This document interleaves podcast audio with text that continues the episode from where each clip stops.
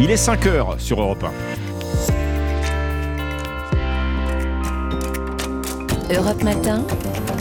Alexandre Lemaire et Amblin Roche. La une de l'actualité ce matin nous emmène d'abord en Ukraine. Bakhmut encerclée, va-t-elle tomber? Les combats font rage autour de cette ville clé de l'Est ukrainien où il ne reste plus que quelques centaines d'habitants. Entre résilience et résignation, l'envoyé spécial d'Europe 1 en Ukraine a recueilli leurs témoignages.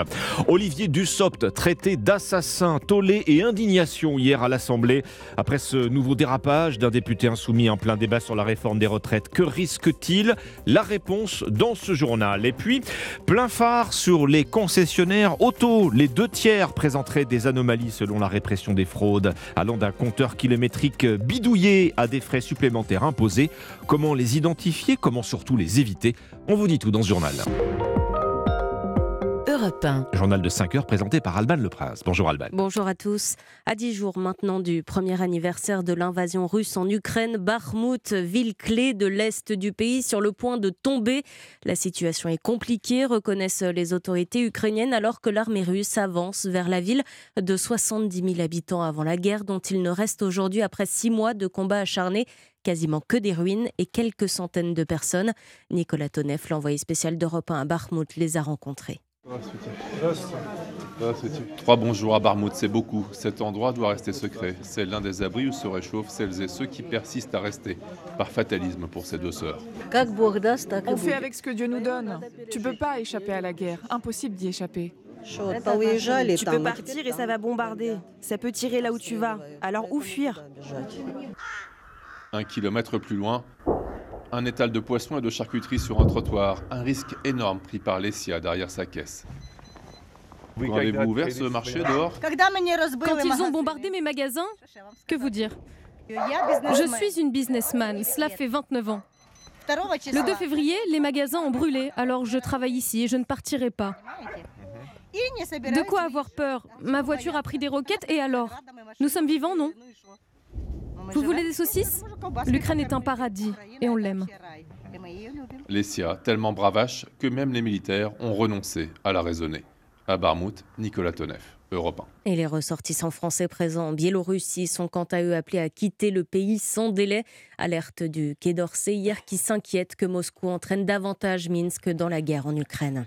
À l'Assemblée nationale, une nouvelle journée ambiance pugilat sur la réforme des retraites. Oui, mais une journée tout de même marquée par une légère avancée, le retrait d'un millier d'amendements par la NUPES à la demande d'Elisabeth Borne, la Première ministre.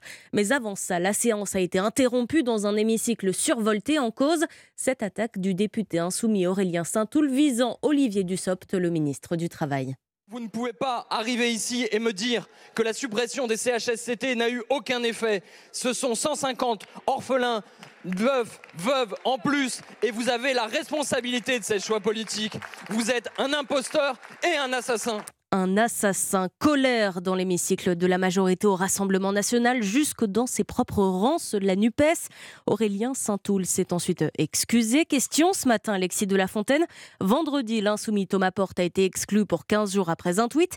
Est-ce que l'incident d'hier pourrait donner lieu là aussi à des sanctions contre Aurélien Saint-Toul eh bien déjà, Aurélien Saint-Toul a écopé d'un rappel à l'ordre hier soir par le président de la séance, mais sa peine risque d'être aggravée, car ce matin, le bureau des présidents de l'Assemblée nationale se réunit pour déterminer si une sanction supplémentaire doit être prononcée. Pour Olivier Marletz, membre du bureau et patron des Républicains, c'est nécessaire. Quel exemple on donne? Tout ça est absolument intolérable, euh, parfaitement irresponsable de la part d'élus de la, de la nation. Euh, donc j'espère qu'il y, aura une sanction euh, d'apporter à ces propos j'espère qu'on à la raison. Il faut que, les députés de la France insoumise se rendent compte non seulement de l'image mais de la violence qu'ils créent. Alors ce matin, Aurélien Saint-Toul risque la même punition que son collègue insoumis Thomas Porte.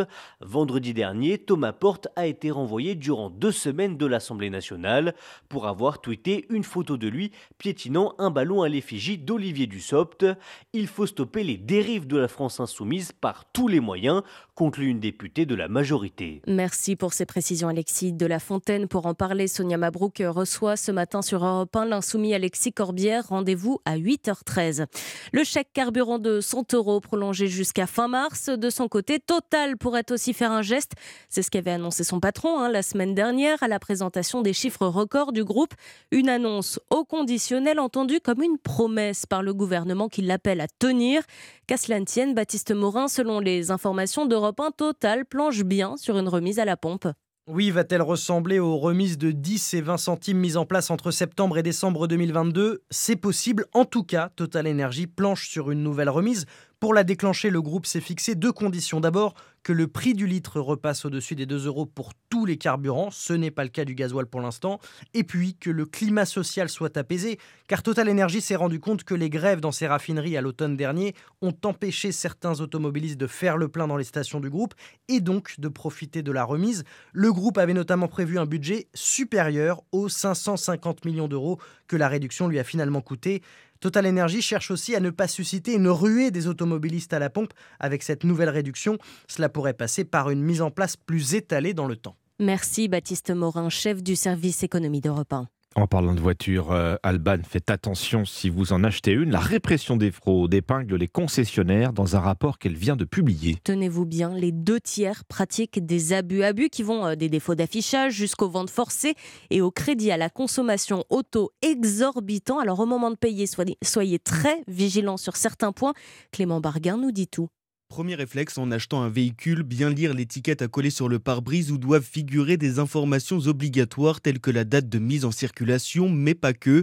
Jean-Baptiste Ledal est avocat spécialiste du droit automobile. Même chez un professionnel, eh bien, on est vigilant, on va regarder surtout les factures, toute la documentation qui nous est donnée, les rapports de contrôle technique, et puis l'administration a mis en place un site qui est très bien fait, qui s'appelle Istovec, pour consulter l'historique de l'administratif du véhicule et éventuellement déceler un problème de fraude kilométrique. Il faut aussi se méfier des forfaits proposés par les vendeurs qui proposent par exemple des ampoules de rechange ou le plein de carburant. Il faut faire attention à ces, à ces packs, à ces forfaits qui vont un petit peu avoir tendance à gonfler la note. On achète un véhicule, on va avoir un minimum de frais, on va dire, de mise en service, quelques litres d'essence. Si vous rencontrez un problème lors de la transaction, le ministère de l'économie vous invite à le signaler sur le site signal.conso.gouv.fr. Précision signée Clément Barguin. Nous sommes le 14 février, c'est donc euh, jour de Ligue des Champions avec euh, les huitièmes allées euh, PSG Bayern. C'est aussi la Saint-Valentin. Je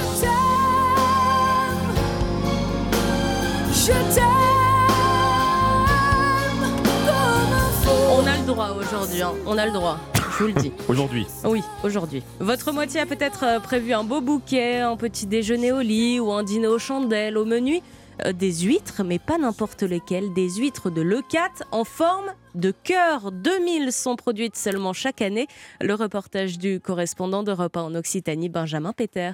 C'est une très belle histoire d'amour au commencement. C'est la compagne de Christian Guinaud, elle-même ostréicultrice, qui il y a 15 ans lui a offert une huître naturellement en forme de cœur. Touché et ému par ce cadeau, lui qui est installé à Leucat s'est mis en tête de trouver comment reproduire cette forme. La nature nous offre une huître en forme de cœur sur 2 euh, ou 3 millions. Et j'ai vraiment et clairement décidé de tenter de trouver le, moyen de former ces huîtres. L'acharnement, la volonté, l'amour euh, ont fait que j'ai fini au bout de 5-6 ans à avoir un pourcentage de réussite de l'ordre de 4 90%. Donc chaque année, j'élève aux alentours de 2000 huîtres que je vais rendre amoureuses. C'est dans mon meilleur parc à huîtres et je leur apporte un soin particulier, c'est-à-dire chaque mois, je les reprends une par une et je les aide à acquérir la forme d'un cœur parfait. Et euh, j'ai décidé depuis longtemps de ne les vendre que à l'occasion de la Saint-Valentin. Avec sa technique qu'il garde secrète, il faut environ 3 à 4 ans pour créer ses huîtres en forme de cœur. Chaque année, il choisit ensuite un restaurant à qui il vend la totalité de sa production. Cette fois, c'est un établissement de Bélesta dans les Pyrénées-Orientales qui aura le privilège de les servir aux amoureux, mais uniquement aujourd'hui. Des huîtres en forme de cœur pour les amoureux, vous n'avez plus qu'à choisir citron ou vinaigre échalote pour les accompagner. Le débat est aussi sensible que pain au chocolat, chocolatine. Oui, et si ça ne passe pas, il reste toujours l'option raclette. Hein on reste en hiver. mais oui, Toujours la toujours. Tout sauf à ça. Merci Alban Le Prince. C'était votre journal de 5 heures sur Europe 1. Il est 5h10, euh, comme la raclette, les fondamentaux. Eh hein, le journal des sports, Dimitri Vernet, bonjour. bonjour Ombline, bonjour Alexandre, bonjour, à tous. C'est de la Ligue des Champions, hein, car euh, oui, voilà, on l'a dit, Dimitri, ça y est, c'est le grand jour. Le Paris Saint-Germain reçoit ce soir le Bayern Munich. Et eh oui, une soirée comme on les aime hein, au Parc des Princes, mêlant pression et tension pour ce match aller des huitièmes de finale entre les deux ogres français et allemands. Une rencontre capitale pour les Parisiens qui n'arrivent pas au meilleur des moments. Le PSG enchaîne les mauvaises prestations et montre un niveau de jeu très inquiétant. Cependant, pour le coach des Rouges et Bleus, Christophe Galtier, ce match face au Bayern Munich sera du 50-50. C'est du 50-50, même si on sait que le Bayern a eu une, petite période un peu difficile post-Coupe du Monde, mais que depuis, ils se sont rendus performants. Nous, ce n'est pas le cas actuellement, pour différentes euh, raisons. Mais c'est un match de Champions League. Mes joueurs ont l'habitude de ces rendez-vous-là. Ça sera du 50-50. Les Munichois, eux, sont sur une très bonne dynamique, hein, avec trois victoires sur leurs trois derniers matchs et pas moins de 11 buts marqués pour seulement deux encaissés. C'est un véritable mur rouge hein, qui se dresse face au PSG, mais qui n'est pas invincible, comme l'explique le joueur français Anthony Lozilla. Il joue dans le club de Bochum en Allemagne et a l'habitude de jouer face aux Bavarois. C'est une équipe très solide qui est complète dans tous les domaines, même si euh, on l'a vu par moments, même euh, contre nous, euh, ils sont capables de faire quelques erreurs qui, je pense, contre une équipe comme le PSG, voilà, avec leurs armes offensives euh, qu'ils ont euh, devant, euh, ils peuvent leur faire mal quand même, je pense. C'est un peu le, petit point faible des moments par leur envie de trop jouer au foot. ils font encore des erreurs et c'est sur ce côté-là qu'il faut peut-être insister. Anthony Lozilla au micro européen d'Alexis Menuge. Pour tenter de battre le Bayern Munich, le PSG pourra compter sur ses stars Neymar et Messi, ainsi que Kylian Mbappé. Et eh oui, l'étoile Mbappé, tout d'abord annoncé forfait, est bien dans le groupe parisien. Alors sera-t-il sur la pelouse d'entrée? Sûrement pas, hein. il revient tout juste de blessure. Il y a donc une forte probabilité qu'il soit sur le banc, mais il pourrait faire son apparition en cours de match pour aider ses coéquipiers. Sur la pelouse côté euh, munichois, il y aura l'attaquant français Kingsley Coman. Et eh oui, un match particulier hein, pour l'ancien de la maison qui va retrouver le Parc des Princes sous un autre maillot, un moment qu'il a attendu toute sa carrière. Ce sera vraiment une, sensation particulière et c'est quelque chose que j'ai attendu un peu toute ma carrière, donc c'est super. Après, forcément, plus jeune, je ne m'attendais pas d'avoir un, maillot d'une équipe adverse, mais après, les fans, euh, je ne vais pas mentir, que ce soit des sifflets ou des applaudissements. J'espère des applaudissements forcément, mais je prendrai ce qui viendra. Kingsley Coman, PSG Bayern Munich, le choc de ces huitièmes de finale, c'est ce soir à 21h. Une rencontre à suivre bien évidemment dans Europe 1 Sport ce soir. Et puis notez que l'autre match de la soirée en Ligue des Champions opposera l'AC Milan aux Spurs de Tottenham. Le reste de l'actualité sportive en bref, Dimitri. Eh bien, toujours en football, Strasbourg a trouvé son nouvel entraîneur, Frédéric Antonetti, l'ancien coach de Metz. Le club alsacien a annoncé sa venue hier soir. À Courchevel-Méribel, les championnats du monde de ski alpin continuent avec aujourd'hui l'épreuve du parallèle par équipe mixte et puis autre championnat du monde, ce de biathlon à Oberhof en Allemagne, où les hommes vont effectuer aujourd'hui l'épreuve du 20 km. Merci beaucoup Dimitri Vernet, c'était le journal des sports, 5h13. Les courses hippiques avec euh, Thierry Léger, c'est son pari gagnant. Bonjour Thierry. Bonjour Ombline, il y aura des courses cet après-midi sur l'hippodrome de Vincennes et mon pari gagnant sera le 605 Kung Fu Quick. Ce poulain vient d'effectuer des débuts victorieux le 25 janvier sur l'hippodrome d'Angers, où parti très joué ce jour-là, il n'a laissé aucune chance à ses adversaires à 1000 mètres de l'arrivée pour s'imposer ensuite en toute quiétude, justifiant ainsi les bruits très favorables dont il faisait l'objet le matin à l'entraînement. Sur sa lancée, ce jeune trotteur estimé devrait pouvoir conserver son invincibilité. Alors notez bien, pour cet après-midi à Vincennes, réunion 1 dans la sixième course, le numéro 5, Kung Fu Quick. On le suivra de près, ce Kung Fu Quick. Merci Thierry Léger. Et puis on découvrira vos pronostics du quintet dans une demi-heure sur Europe 1, 5h13. Très bon réveil sur Europe 1 à suivre l'histoire dingue d'Anissa Dadi. Elle nous emmène euh, au Canada ce matin pour la Saint-Valentin. Un zoo vous propose de vous venger de vos ex. A tout de suite. Europe Matin. Alexandre Lemaire et Amblin Roche. Bon alors on trépigne d'impatience, il hein, faut le dire. L'histoire dingue d'Anissa Dadi. Anissa, la Saint-Valentin ne rime pas toujours avec euh, béguin, visiblement. Vous nous proposez ce matin un peu de piment, je dirais même un peu d'acide. Hein. Oui, ce matin, je vous propose de vous défouler et de vous venger de vos ex. Bah oui, parce que la Saint-Valentin, bon, c'est bien pour les amoureux, mais parfois on est célibataire, on repense à l'ex. L'ex a retrouvé quelqu'un, enfin, il n'y a rien qui va. Donc on se défoule sur une boîte de chocolat en forme de cœur, il n'y a rien qui va.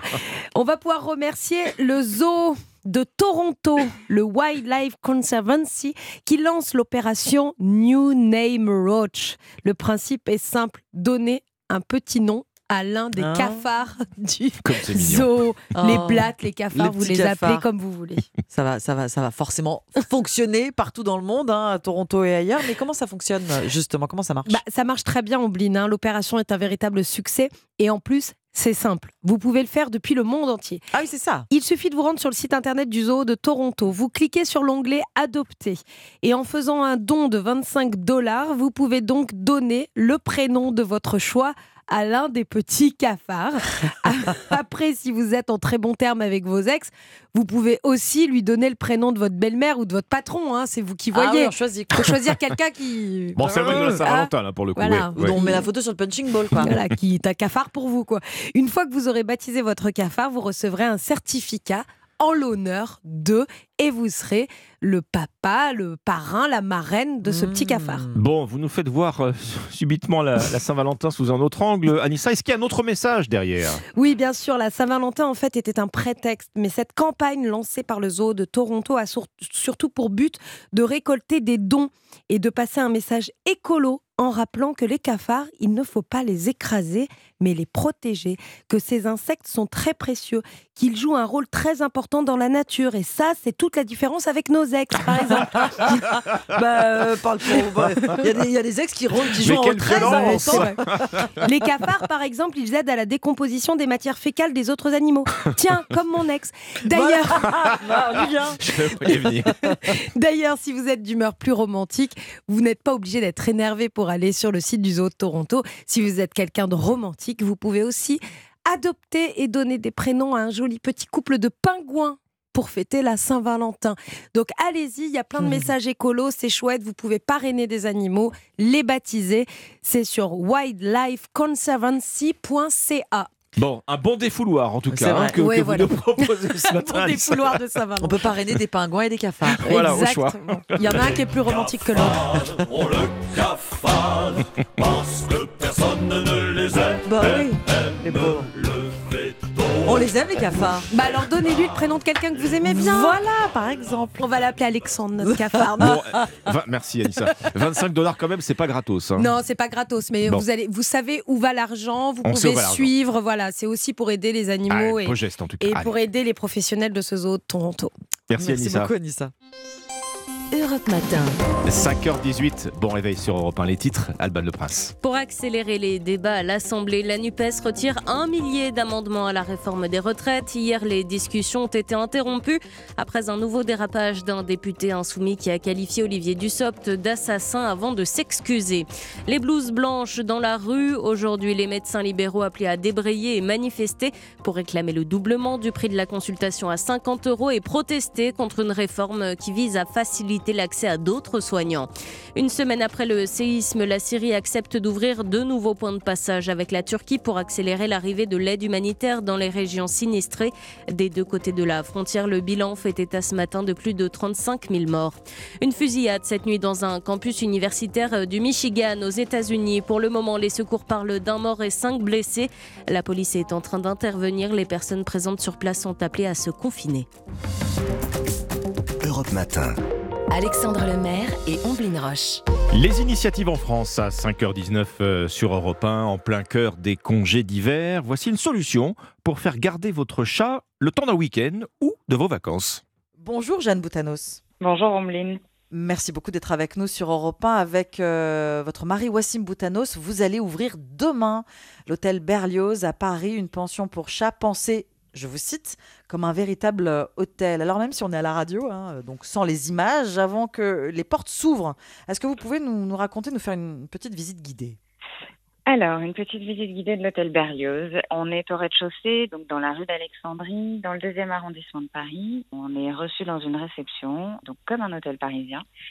Et on a euh, également sur euh, une partie de la réception qui donne sur rue la première salle de jeu, parce qu'il faut savoir que l'hôtel sera constitué de trois salles de jeu, c'est-à-dire qu'il s'étend sur trois niveaux, avec Oui. 34 chambres, et qu'à chaque niveau, on a prévu une salle de jeu commune pour les chats.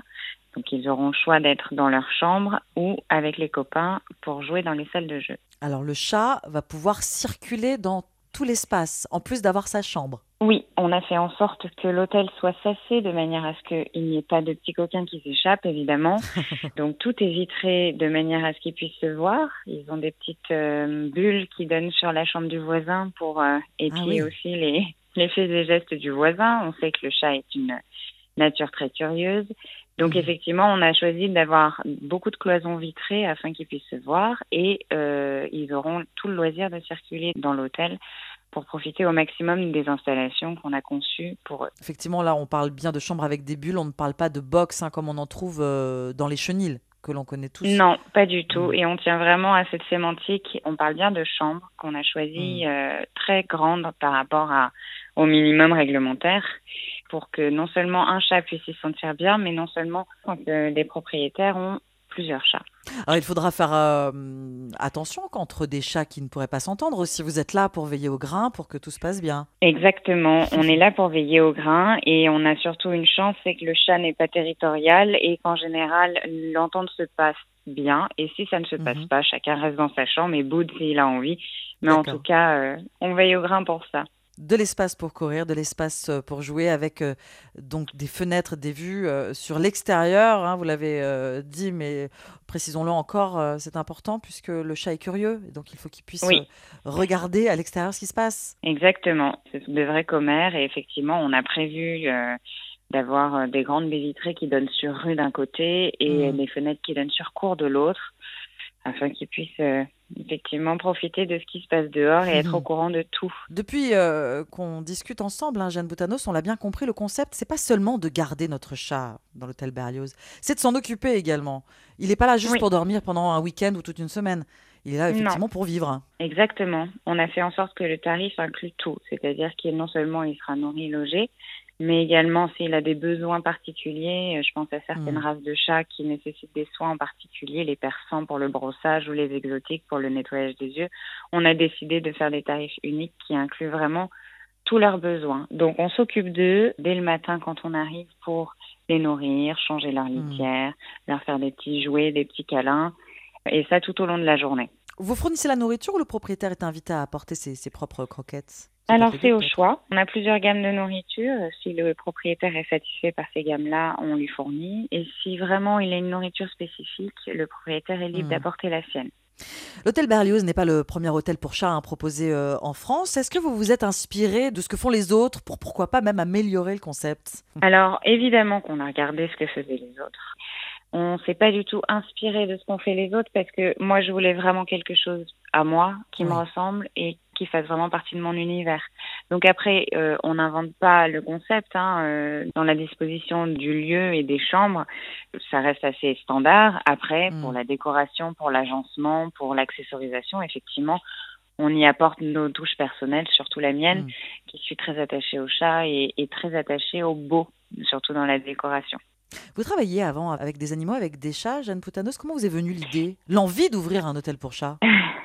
Alors non, j'ai jamais travaillé avec les animaux. En revanche, j'ai été sujette aux contraintes pour faire garder mon chat. J'ai été hôtesse de l'air pendant des années et effectivement, quand on voyage et quand on s'absente, surtout à cette fréquence, on a besoin d'une vraie solution de garde. Et ensuite, j'étais dans l'hôtellerie.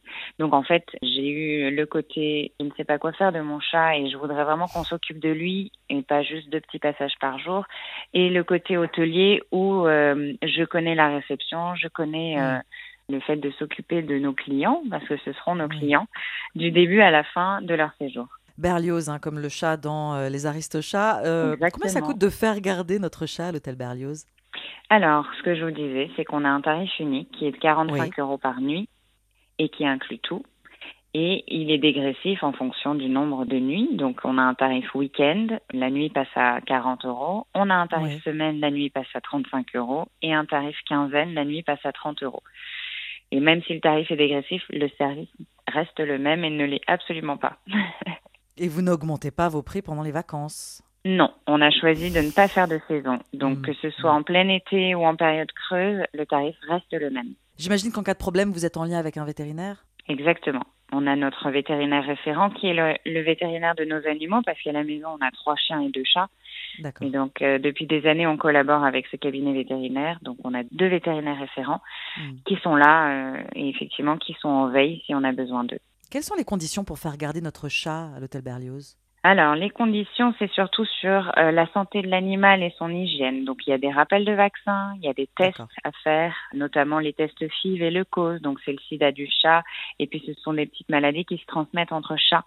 Donc, mmh. ça, il faut être vigilant. Les rappels de vaccins, évidemment.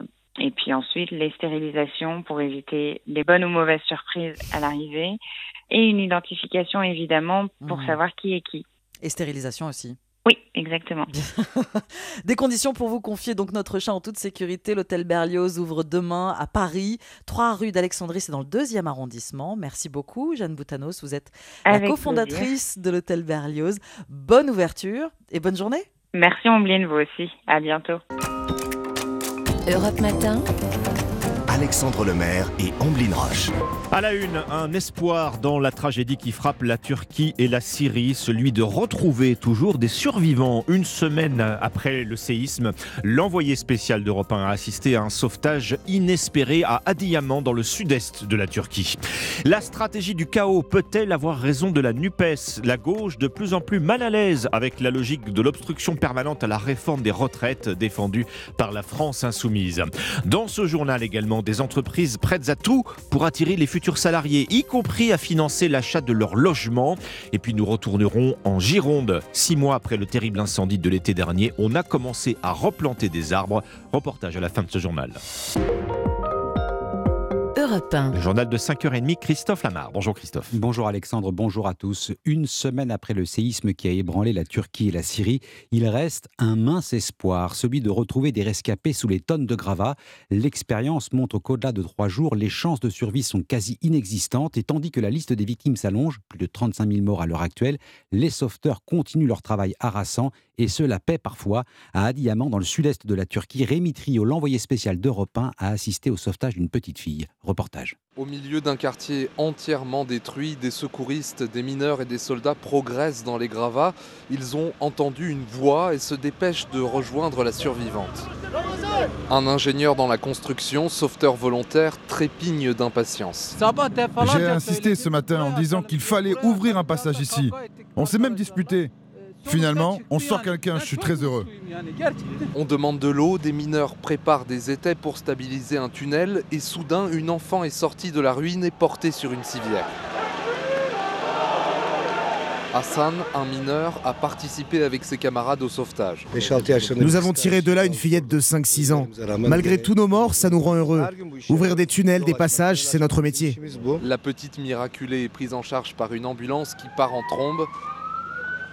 Les secouristes espèrent qu'un autre rescapé est bloqué avec elle, mais cette fois, c'est un corps sans vie qu'ils sortent des décombres. À Adiaman, Rémi Trio, Europe 1. Autre motif d'espoir, l'ouverture par le régime syrien de deux points de passage à la frontière turque pour permettre l'acheminement de l'aide humanitaire. Confinement décrété à Lansing, près de Détroit, aux États-Unis. Un homme a ouvert le feu hier soir dans un campus. Plusieurs personnes blessées, selon un premier bilan. Le tireur a pris la fuite. La police est à sa recherche. Un petit coup d'accélérateur à l'Assemblée nationale. La NUPES retire un millier d'amendements pour faire avancer le débat sur la réforme des retraites. Mise sous pression, la gauche retire un millier d'amendements. Il en reste encore plus de 14 000 à examiner avant vendredi minuit. Changement de tactique dicté par les événements et pas seulement par le spectacle des dérapages de moins en moins contrôlés des députés insoumis. Leur hache approche. L'article 7 sur le report de l'âge légal à 64 ans doit permettre de compter les troupes. Encore faut-il avoir le temps de le discuter. Alexis de la Fontaine. Oui, nous étions dans une impasse, reconnaît un député socialiste. La stratégie qui visait à bloquer l'Assemblée nationale est devenue contre-productive pour la NUP, car les débats se concentraient finalement sur les dérapages de la France insoumise, une situation qui arrangeait plutôt la majorité présidentielle. Alors c'est un virage à 180 degrés dans la stratégie de la gauche. Maintenant, les députés veulent revenir sur le fond du sujet, et particulièrement sur l'article 7 qui repousse l'âge de départ à la retraite à 64 ans, comme le justifie le président des socialistes Boris Vallaud. La majorité qui n'est pas très à l'aise pour un certain nombre de ces députés avec ça, qui aimerait bien euh, esquiver le débat, qui aimerait bien se planquer, pour être tout à fait clair, eh bien, soit mis euh, devant ses responsabilités. Les députés de la NUP cherchent donc à inverser le rapport de force en installant le gouvernement sur le fauteuil des accusés. On a prouvé qu'il existait des alternatives à leur réforme. Maintenant, c'est à eux de se justifier, conclut un insoumis. Alexis de la Fontaine du service politique d'Europe 1. Des débats marqués par un nouvel incident entre Aurélien Saint-Toul et le ministre du Travail Olivier Dussopt, le premier qualifiant le second d'assassin, tollé général dans l'hémicycle, propos condamnés y compris dans les rangs de la gauche, suspension de séance, excuse publique du député LFI qui a été rappelé à l'ordre. Refuser une embauche parce qu'on ne trouve pas de logement à proximité, des entreprises décident de venir en aide à leurs futurs salariés. Elle a toujours la même idée, séduire les futurs candidats pour être sûr de les attirer et de les garder. Elle propose de financer une partie de leurs prêts immobiliers, solution proposée par la SOFIAP, Société financière pour l'accession à la propriété, et tout le monde a quelque chose à y gagner, Margot Faudéré. Grâce à l'aide d'Engie, son employeur, Camilla a pu faire un emprunt à hauteur de 400 000 euros en octobre pour un appartement de 44 mètres carrés à Paris. Ce dispositif lui permet d'économiser entre 6 000 et 8 000 euros sur les intérêts. Engie paye une partie des intérêts sur 30 000 euros. Les prêts ont une durée de 20 ans et après j'ai un autre prêt complémentaire. Et cette aide renforce aussi son attachement à l'entreprise. L'attachement, ça passe par plusieurs choses. Là, c'est un facteur économique. Si je quitte Engie, je perds la subvention. Pour attirer les talents, d'autres entreprises réfléchissent sérieusement à mettre en place le dispositif, comme l'éditeur de logiciel Sage, raconte Marie-Claude Chazot, DRH Europe du groupe. Si vous faites des augmentations de salaire, il y a un coût pour le salarié, il y a un coût pour l'employeur. Dans le cadre de la prise en charge des intérêts, l'entreprise va payer des charges sociales dessus. Mais on peut considérer que c'est minime par rapport au gain que ça peut avoir pour le salarié. L'offre a de quoi intéresser. D'après une étude Opinionway, près de 6 actifs sur 10, âgés de 25 à 40 ans, sont prêts à changer d'entreprise si on leur propose une aide pour devenir propriétaire de leur logement. Margot Faudéré du service économie d'Europe 1. Vous faites partie de ces Français qui n'ont toujours pas demandé la prime carburant. Le gouvernement décide de la prolonger d'un mois. La raison, sur les 11 millions de ménages modestes concernés par cette mesure, près de la moitié ne s'est toujours pas manifestée. Pour quelle raison, Noah Moussa? Selon Bercy, parce que beaucoup de ménages pensent qu'ils n'ont pas droit à cette aide. Pourtant, les services du ministère ont bien adressé une lettre aux 10 millions de foyers éligibles. Plus largement, cette situation illustre un problème profond identifié par l'État, celui du non-recours aux aides. En France, un ayant droit sur trois n'en fait pas la demande. Par exemple, d'après les informations d'Europe 1, seuls 400 000 foyers ont réclamé leur chèque bois énergie au début de cette année, sur un total de 2,6 millions de foyers éligibles. Pour Rémi Legal, économiste de la protection sociale, l'administration est en partie responsable. Il y a des défaillances du côté de l'administration, des caisses de sécurité sociale qui ne vont pas proposer euh, ces dispositifs. Et puis enfin, il y a une peur ou un malaise de ne pas se sentir légitime de demander euh, une prestation sociale. C'est le cas également pour le RSA. 36% des bénéficiaires ne le demandent pas. Résultat, sur cette allocation, 3 milliards d'euros restent dans les caisses de l'État au lieu d'aller dans la poche des Français concernés. Noah Moussa du service économie d'Europe 1. C'est l'une des images de 2022, Christophe, les incendies dévastateurs de l'été dernier dans le sud-ouest. Nous sommes retournés sur le bassin d'Arcachon, en Gironde. La Teste de Bûche, l'Andiras, deux communes ravagées par un gigantesque brasier, plus de 30 000 hectares de pins réduits en cendres, une forêt engloutie par les flammes. Il reste aussi des arbres qu'il faut sauver pendant qu'il est encore temps. Les civiculteurs sont passés à l'action, aidés par des propriétaires de parcelles qui ont commencé à replanter. Reportage du correspondant d'Europe 1 dans le sud-ouest, Stéphane Place. Tronc noirci, paysage de cendres, c'est ici sur la route menant de l'Andiras à Guillos que ce sylviculteur a vu sa forêt de pins, un héritage familial dévoré par les flammes l'été dernier. Une parcelle de 4 hectares et demi que Pierre Labuson a entièrement nettoyée dès qu'il a pu. Plus on attend, plus le bois perd de sa valeur. C'est pour ça qu'on a eu de la chance à l'Andiras, qu'on a pu exploiter le bois très très rapidement après l'incendie. C'est vrai que j'ai planté très rapidement. Même j'aurais voulu planter même plus tôt, ça ne s'est pas fait parce qu'après le feu, c'était trop trop sec. Il y avait une poussière terrible, terrible, terrible. Et dans ce rectangle illuminé par le soleil d'hiver, il suffit de se pencher un peu pour distinguer l'avenir, un peu de vert dans cette terre noircie pratiquement 5000 plants. Ça va très vite. Vous en plantez au moins 1000 hectares par jour. Là, on le voit, c'est ça, c'est ce qui dépasse là. hein. Exactement, voilà, c'est un, un petit plant, voilà. Oh, ça fait à peu près 10 cm. C'est surtout pour les enfants, là, hein, c'est pas pour moi, hein, pour qu'au moins ils aient quelque chose. L'année prochaine, normalement, ils devraient faire à peu près aux alentours de 35 cm, 35-40. Ce sylviculteur du sud Gironde estime qu'il faudra entre 10 et 15 ans pour retrouver ici une forêt. Reportage du correspondant d'Europe 1 dans le sud-ouest, Stéphane Place. C'est l'événement en football de la soirée, le retour de la Ligue des Champions PSG Bayern de Munich ce soir à 21h avec Lionel Messi et peut-être Kylian Mbappé, huitième de finale aller de la Ligue des Champions à suivre en direct, bien sûr, sur Europe 1. Bah oui, c'est une belle option pour passer une, une autre soirée Saint-Valentin, Christophe. Il y a le choix ce Ouais, soir. Pourquoi pas Est-ce qu'on peut aimer le foot à deux, non Exactement. Vous avez entièrement raison. 5h39. Très bon réveil sur Europe 1 avec les pronostics du Quintet. Bonjour Thierry Léger. Bonjour Alexandre, c'est sur l'hippodrome de Vincennes que va se courir ce quintet, une course au trot attelé réservée à la jeune génération des poulains âgés de 4 ans. Et parmi les 14 partants, il est impératif d'accorder un très large crédit au numéro 8, Jovial au fort, qui reste sur deux bonnes performances à Vincennes et qui trouve ici des conditions idéales pour remporter ce quintet. On lui opposera les numéros 5, joueur d'Anica, à nouveau proche de son meilleur niveau après plus d'un an d'absence en raison de problèmes de santé désormais résolus. 4 Joker Tourgeant, facile lauréat par deux fois sur l'hippodrome de Graigne et qui pour moi a aussi les aptitudes pour réussir à Vincennes. 7 Jerry Boy, irréprochable cet hiver à Vincennes, n'ayant jamais terminé plus loin que cinquième en quatre tentatives. Et 11 J compte, pas incapable d'accrocher une place à une cote spéculative, jugée sur ce qu'il a réalisé de mieux. Enfin les numéros 1, Jacquard de la Dive, 14, Jupiter France et 6, Jigsaw d'amour compléteront ma sélection. Mon pronostic 8, 5, 4, 7, 11, As, 14 et 6. Merci beaucoup Thierry Léger. On vous retrouve euh, sur europe1.fr avec euh, ces pronostics du Quintet. Cet adversaire, c'est le monde de la finance. Colonna n'était pas armé, il n'a pas opposé de résistance. C'est bien elle qui a écrit Omar m'a tué. Voici les Rolling Stones. Romantisme et sentiments dans le jour où. Quelle meilleure occasion que la Saint-Valentin pour parler d'amour à travers les archives d'Europe 1. Cette quête-là n'a pas d'âge, Laure. Vous avez sélectionné des témoignages de couples et de célibataires, d'ailleurs, à la recherche de l'âme sœur. Oui, nous avons retrouvé la toute première foire aux célibataires en 1966 à Esparos dans les Hautes-Pyrénées, zone qui subit à l'époque un important exode rural. Nombre d'inscrits, 20 000 personnes, les trois quarts sont des hommes. Est-ce que vous avez trouvé Pas encore. Pas encore. Rien du tout. Et alors vous attendez? Oui. Et si vous ne la trouvez pas Eh bien ça va comme ça. Changement de région en 1975, même foire aux célibataires en Bretagne avec ce slogan Les Bretonnes aux Bretons. Depuis qu'on a lancé notre affaire, on a reçu des lettres de toute la Bretagne. La plus loin, on l'a reçu du Loir-et-Cher, de Paris, du Rouen, de Rouen, du Havre, on a reçu de partout, excepté de la Corrèze. Alors, ils n'ont pas envie de se marier sans doute. On les laissera comme ils sont. Hein. Alors il y a ceux qui cherchent l'amour et ceux qui l'ont trouvé depuis longtemps. En 1999, Jeanne et Armand Giraud sont les plus vieux mariés de France, 80 ans de mariage et ils s'aiment comme au premier jour. Et vous n'êtes jamais trop disputés tous les deux? Ah non, nous n'étions pas toujours d'accord, mais nous ne nous sommes jamais vraiment disputés. Mais il n'y a pas de danger de vous séparer là maintenant? Il n'y a pas d'eau dans le gaz? Je pourrais pas trouver mieux et puis elle non plus.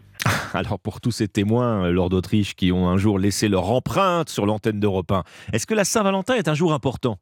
Oui, souvent, et au moins dans le village de Saint-Valentin, dans l'Indre. En cette année 67, des couples se fiancent le jour de la Saint-Valentin dans la chapelle de ce petit village. Les fiancés vont défiler dans le village derrière la statue du saint portée par quatre fiancés. Plus de 50 ans plus tard, 2012, les générations se succèdent, mais ces jeunes filles croient toujours à l'amour romantique, surtout le jour de la Saint-Valentin. Une petite déclaration avec une petite rose à la main. Je l'aime, c'est pour la vie.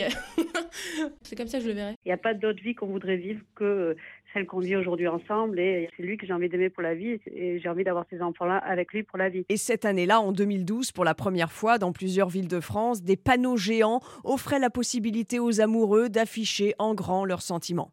Merci beaucoup, Lord d'Autriche. On vous retrouve demain pour un nouveau jour où sur Europe 1 5h43 à suivre ce mardi matin sur Europe 1. On vous emmène au musée Rodin, ce célèbre musée parisien qui propose ce soir justement une soirée love à tous les amoureux, parcours de visite et animation euh, adaptée. On vous y emmène dans un instant.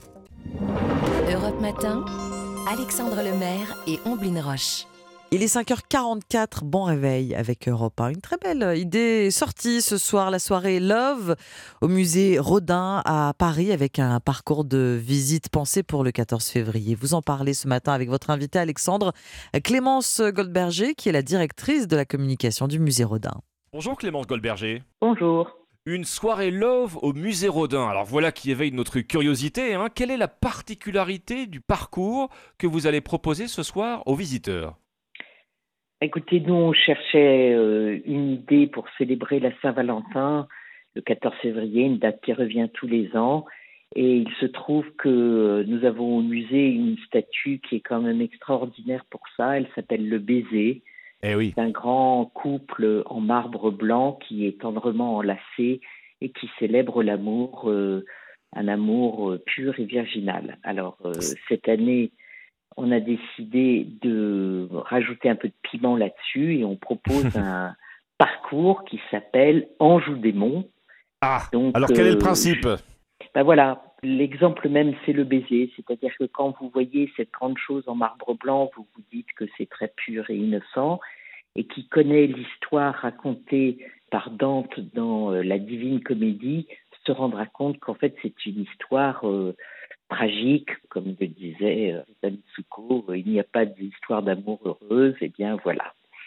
Donc, euh, un grand moment de la visite, euh, Clémence Goldberger, Anjou Démon, euh, c'est la découverte bah, de nuit forcément, on est en nocturne, de la célèbre porte de l'enfer de Rodin, découverte à la lampe torche. Hein. Oui, alors ça aussi, écoutez, euh, la météo est bonne, donc euh, nos visiteurs seront récompensés d'avoir le courage de se promener dans un jardin euh, la nuit. Mais c'est vrai que cette découverte de la porte de l'enfer à la lampe torche, ça l'a fait vivre encore plus tous ces damnés qui sont en train de tomber en enfer sous le regard du penseur il y a tellement de choses à raconter que là, je ne peux pas prendre la, parole plus longtemps à ce sujet. Bien sûr, bien sûr. Les visiteurs sont invités à toucher certaines statues. Expliquez-nous. Alors ça, cette année, on voulait vraiment mettre l'accent, euh, suite au Covid, sur le retour au sens. Et donc, on a préparé un parcours avec des animations qui font travailler tous les sens. Donc, toucher, euh, d'habitude, c'est interdit dans un musée. Donc là, on a mis des œuvres dans des boîtes et on met ses mains dans les boîtes et à nos visiteurs de retrouver euh, ce qu'ils touchent. Le geste un peu à, la fois culturel et coquin, euh, Clémence Goldberger. Voilà, tout à fait. Bah, écoutez, on est là aussi pour s'amuser. Hein. Évidemment.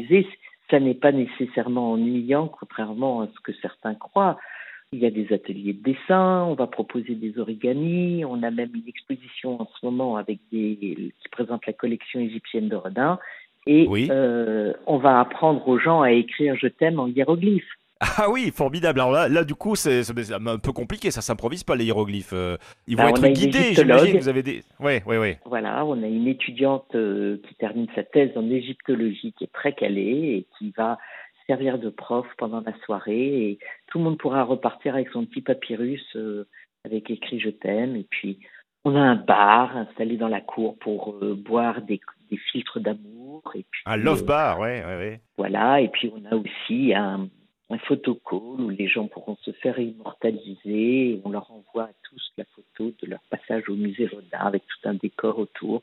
Donc c'est une soirée euh, où on s'amuse, où on est festif et voilà, on a plein de on, dire, on repart du musée avec une toute autre perception de ce que la culture peut être. Tout ça pour nous rappeler, Clémence Goldberger, que Rodin n'est pas que ce sculpteur qui peut paraître, c'est vrai, un peu intimidant hein, de prime abord avec ses œuvres euh, monumentales.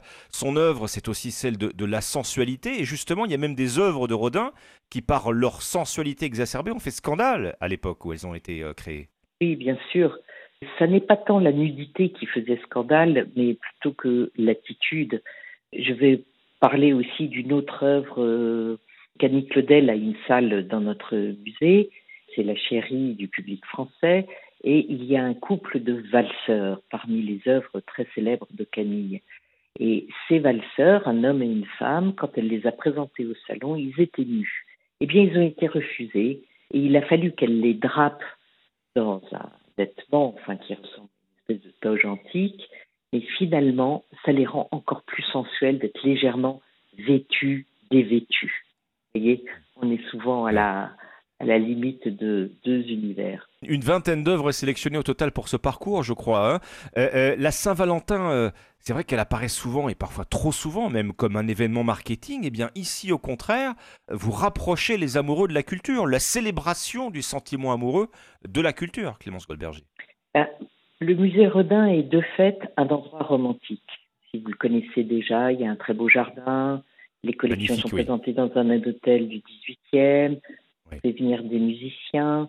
Et finalement, on s'est rendu compte que, euh, de par les courriers qu'on recevait au musée, c'était un endroit qui, le temps passe, les années passent, et les gens continuent à venir se demander en mariage dans le jardin du musée Rodin. Hmm. Si vous voulez, nous, euh, c'était un événement naturel pour nous que de célébrer l'amour. Bon, naturel et, sans doute un très demandé, hein, ce rendez-vous par les amoureux en quête euh, d'évasion en plein Paris. Est-ce qu'il reste malgré tout quelques places ce soir? Bah, écoutez, il reste très peu de place, mais on, on garde toujours un tout petit quota d'une dizaine de places qui seront mises en vente à partir de 19h pour euh, ceux qui n'auraient pas euh, pensé à réserver leur place. Et quand les gens font l'effort de venir jusqu'au musée, on ne veut pas les décevoir. Bon, c'est bien, naturel. En tout cas, euh, Soirée Love, euh, très très très euh, demandé. C'est pas la première fois ni la dernière fois que vous organisez un tel événement. Dans le pire des cas, on prend de l'avance et on songe déjà à réserver pour, euh, l'année prochaine. Merci Clémence Goldberger. Voilà donc une, très belle idée de sortie hein, pour la Saint-Valentin. Soirée Love ce soir au musée Rodin à Paris. Je rappelle que vous êtes la directrice de la communication de ce musée. Merci à vous. Merci. Au revoir. Europe Matin. 5h51 sur Europe 1, le journal permanent Alban Le Prince. Accélérer la livraison d'armes et de munitions à l'Ukraine, c'est l'objet de la réunion prévue ce matin entre les membres de l'OTAN. Il va falloir, selon son secrétaire général, augmenter la cadence de production des munitions car l'Ukraine en utilise plus que le rythme actuel de fabrication. Les Français présents en Biélorussie appelés à quitter le pays au plus vite, alerte lancée hier par le Quai d'Orsay, alors que Moscou tente de pousser Minsk à s'investir davantage dans la guerre en Ukraine. Les débats se sont un peu apaisés hier soir à l'Assemblée. La NUPES a annoncé le retrait d'un millier d'amendements sur la réforme des retraites, tandis que plus tôt dans la journée, un député insoumis a qualifié le ministre du Travail d'assassin. 14 février, grand dilemme ce soir. Il y a ceux qui fêteront la Saint-Valentin au musée Rodin et ceux qui suivront le match. Huitième allée de la Ligue des Champions, PSG Bayern, coup d'envoi 21h à suivre en direct et en intégralité dans Europe 1 Sport. Europe Matin. Très bon réveil sur Europe 1. Votre prescription culture à 5h52. On parlera jeux vidéo avec Caroline Speller, mais d'abord le choix lecture de Nicolas Caro. Bonjour. Bonjour Ombline, bonjour Alexandre. Nicolas, ce matin, vous apportez avec vous un roman d'amour. Oui, je l'ai choisi parce qu'il a piqué ma curiosité. Vous connaissez Romain Sardou, l'auteur de thrillers médiévaux. Ben voilà, c'est pas pour mettre les auteurs dans des cases, mais c'est son créneau. Or, il y a quelques semaines, je reçois ça. Un roman de Romain Sardou chez XO, comme toujours, intitulé Je t'aime. Hein? L'amour, au temps du Moyen-Âge, sans doute? Même pas. Donc une histoire d'amour d'aujourd'hui. Mais oui, au début, c'est l'histoire d'un homme, 31 ans, célibataire, célibataire involontaire. Il commence à se morfondre, il lit des romans d'amour, il regarde des films romantiques, mais ça ne l'aide pas du tout.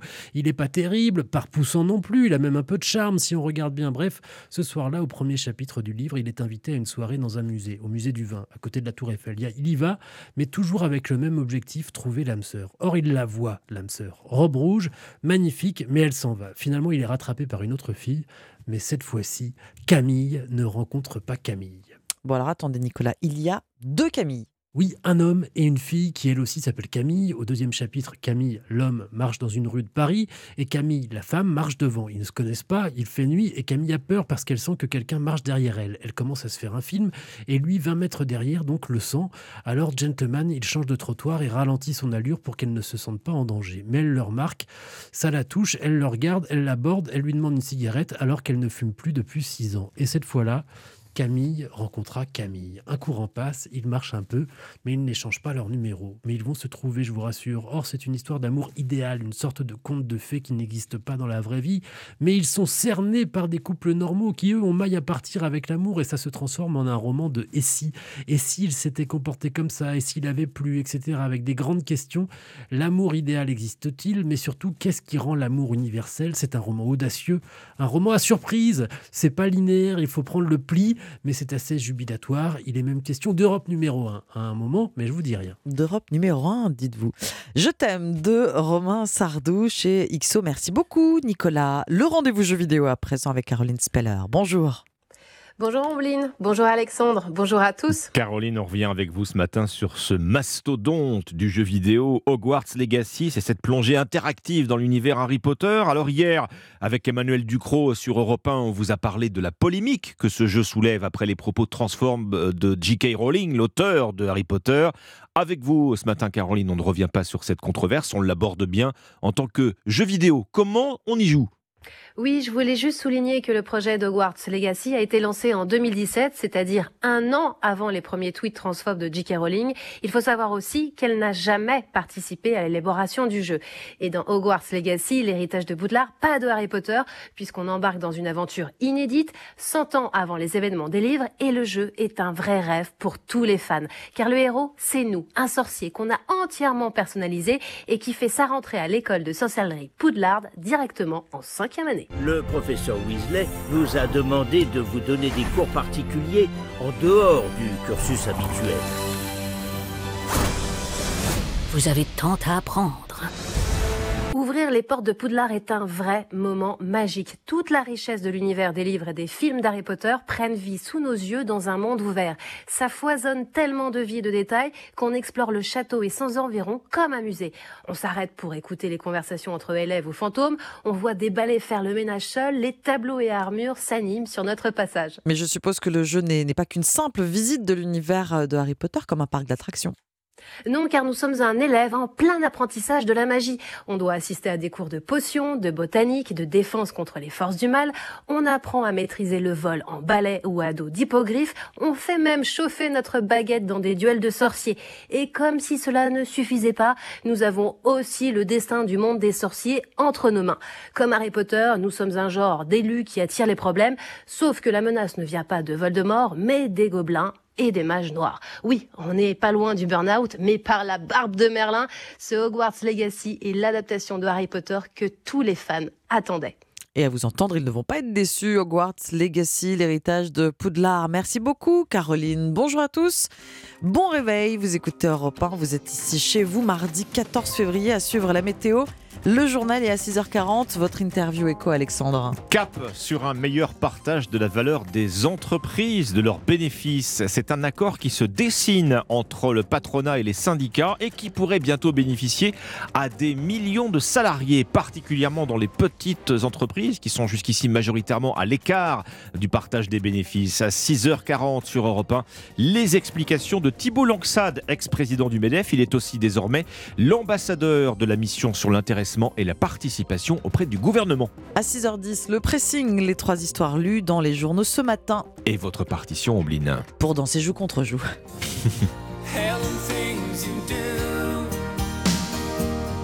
Make me crazy about you.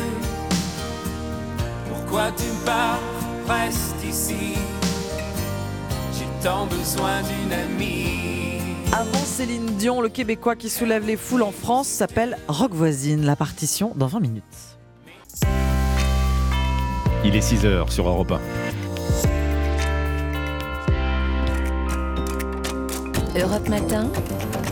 Alexandre Lemaire et Amblin Roche. L'Ukraine sera-t-elle bientôt à court de munitions? L'OTAN lance l'alerte alors que le pays redoute une offensive d'ampleur de la Russie. Dans un instant, l'envoyé spécial d'Europe 1 dans la forteresse de Bakhmut.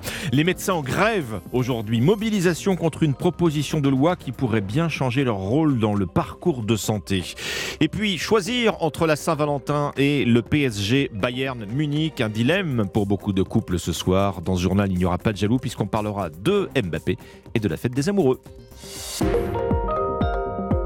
Le journal de 6 heures sur Europe 1. Roman Oquet. Bonjour Roman. Bonjour à tous. C'est l'épicentre des combats dans l'est de l'Ukraine, la ville de Marmout où Europe 1 vous emmène ce matin. Les autorités admettent une situation compliquée face à l'armée russe qui tente d'encercler ce point clé du Donbass. Six mois de combats ont transformé la ville en champ de ruines. Pourtant, 10 000 habitants sur 70 000 avant la guerre ont choisi de rester. L'envoyé spécial d'Europe 1, Nicolas Tonev, a rencontré ces résistants. Reportage. Trois bons jours à Barmouth, c'est beaucoup. Cet endroit doit rester secret. C'est l'un des abris où se réchauffent celles et ceux qui persistent à rester, par fatalisme pour ces deux sœurs. On fait avec ce que Dieu nous donne. Tu peux pas échapper à la guerre. Impossible d'y échapper. Tu peux partir et ça va bombarder. Ça peut tirer là où tu vas. Alors où fuir? Un kilomètre plus loin, un étal de poissons et de charcuterie sur un trottoir. Un risque énorme pris par Lessia derrière sa caisse. Quand avez-vous ouvert ce marché dehors. Quand ils ont bombardé mes magasins, que vous dire Je suis une businessman, cela fait 29 ans. Le 2 février, les magasins ont brûlé, alors je travaille ici et je ne partirai pas. De quoi avoir peur? Ma voiture a pris des roquettes et alors? Nous sommes vivants, non? Vous voulez des saucisses? L'Ukraine est un paradis et on l'aime. Lessia, tellement bravache que même les militaires ont renoncé à la raisonner. À Barmouth, Nicolas Tonev. Europe 1. L'Ukraine sous la menace d'une offensive russe pour la fin du mois 24 février, un an de guerre et Kiev pourrait manquer de munitions. Hier, le chef de l'Alliance Atlantique a lancé l'alerte. Le rythme de production des usines de l'OTAN ne suit pas les besoins de l'Ukraine. 6h02 sur Europe 1. On revient, Roman, sur euh, le mystère des objets volants dans le ciel nord-américain. quatre objets abattus en 10 jours et Washington n'en a identifié qu'un, un engin espion chinois. Pour les autres, pas d'explication claire. Alexis Guilleux, vous êtes le correspondant d'Europe 1 aux États-Unis et la Maison-Blanche l'a admis hier, elle n'a aucune certitude sur l'origine de ces ovnis. Oui, des objets abattus par excès de prudence, dit la Maison-Blanche. Ces ovnis ne présentaient pas de risque pour la population au sol, mais pouvaient menacer l'aviation civile par leur altitude. Le FBI mène actuellement les opérations de recherche des débris. Contrairement aux ballons espions chinois, ces objets n'étaient pas manœuvrables sans dispositif de communication, mais du côté des autorités américaines, il est encore bien difficile d'expliquer leur nature et leur origine. John Kirby est le conseiller à la sécurité de Joe Biden. Nous ne savons pas exactement à quoi ils ressemblent, quel est leur objectif ou leur propriétaire. Une des raisons pour lesquelles nous pensons en voir plus, c'est parce que nous en cherchons davantage. La Maison-Blanche sur un fil, elle doit répondre à l'inquiétude du public et de l'opposition sur la sécurité de l'espace aérien américain, et dans le même temps, pas question de mettre de l'huile sur le feu et d'accuser sans preuve une puissance rivale d'espionnage. En tout cas, pour euh, calmer les ardeurs des fans de science-fiction, Washington l'assure, il n'y a aucune indication d'activité extraterrestre. Alexis Guilleux, correspondant d'Europe 1 aux États-Unis. 6h03, voilà qui pourrait peut-être débloquer les débats sur la réforme des retraites. Hier soir, la NUP a annoncé le retrait d'un millier d'amendements. Alors il reste encore 14 000 à étudier en 4 jours dans l'hémicycle où les suspensions de séance sont quasi quotidiennes. Comme hier, en fin d'après-midi, un député euh, La France Insoumise des Hauts-de-Seine a qualifié le ministre du Travail d'imposteur et d'assassin. Aurélien Saint-Toul s'est ensuite excusé, mais cette sortie n'a pas plu du tout aux autres membres de la NUPES, PS et PC ont rapidement pris leur distance, Romane. Oui, la réforme des retraites qui met donc à l'épreuve l'unité des partis, comme les LR. Un bureau politique est organisé ce matin chez les Républicains. Aurélien Pradier est sur la sellette à cause de ses prises de position contre le texte du gouvernement, soutenu par les autres cadres du parti. Alexandre Chauveau, la réunion de famille s'annonce corsée. Hein. Oui, ça va être franc et viril, anticipe un conseiller. Les 80 membres du bureau politique sont appelés à entériner la position officielle du parti sur la réforme des retraites. J'espère que la délibération sera votée le plus largement possible en faveur de la réforme, confie Bruno Retailleau, qui attend désormais une clarification de la direction du parti. Un vote dont l'issue n'effraie pas l'entourage d'Aurélien Pradier, hostile au projet du gouvernement. Le seul vote qui compte, c'est celui des députés relativistes Pierre-Henri Dumont, élu du Pas-de-Calais. Ce proche d'Aurélien Pradier prévient tout de même toute sanction à son encontre créerait, je cite, un précédent extrêmement grave. Éric Ciotti, lui, dirigera son premier bureau politique depuis sa prise de fonction. Le président des Républicains, pressé par certains cadres de faire preuve d'autorité envers Aurélien Pradier. Beaucoup reprochent aussi au patron de la droite d'avoir offert une place jugée trop importante aux députés du Lot dans l'organigramme. Il est en train de payer sa campagne de second tour, analyse un sénateur. Éric Ciotti avait alors assuré à Aurélien Pradier, pourtant défait au premier tour, la place de numéro 2 du parti. Alexandre Chauveau, la réforme des retraites avec une cinquième journée d'action prévue ce jeudi à l'appel des syndicats. Eux seront dans la rue Aujourd'hui même, les médecins sont en grève. Attention, des cabinets devraient donc être fermés ce mardi. Mobilisation contre une proposition de loi présentée aujourd'hui au Sénat. Le texte doit permettre aux patients d'accéder à certains professionnels sans passer par la case généraliste. Yasmina Katou, qu'est-ce qui dérange les médecins avec ce texte? Eh bien, les infirmières en pratique avancée qui exercent au sein d'établissements médicaux seraient autorisées à prescrire des médicaments délivrés uniquement sur ordonnance. Cette mesure fait polémique auprès des professionnels qui dénoncent une médecine au rabais. Les orthophonistes et les kinésithérapeutes seraient accessibles sans prescription préalable. Le nombre de séances de kiné sans diagnostic médical serait en revanche limité à 10. Par ailleurs, pour désengorger les cabinets médicaux, les pharmaciens pourraient aussi voir leurs compétences et Une ordonnance expirée depuis trois mois pourrait être renouvelée par le pharmacien si le patient n'a pas de médecin traitant. Les dépistages du cancer du col de l'utérus pourraient aussi être réalisés en officine. Si ce projet de loi est adopté par le Sénat, il repassera fin février pour un vote à l'Assemblée nationale. Yasmina Katou, spécialiste santé d'Europe 1. Attention aux arnaques. La répression des fraudes a épinglé plusieurs centaines de revendeurs de voitures. Oui, dans un rapport publié hier, on apprend que les deux tiers des concessions auto ou moto ont des pratiques douteuses, notamment sur les frais annexes ou de fausses informations sur les véhicules, par exemple. Alors, comment ne pas se faire avoir? Voici quelques règles à respecter lors de la transaction avec Clément Barguin.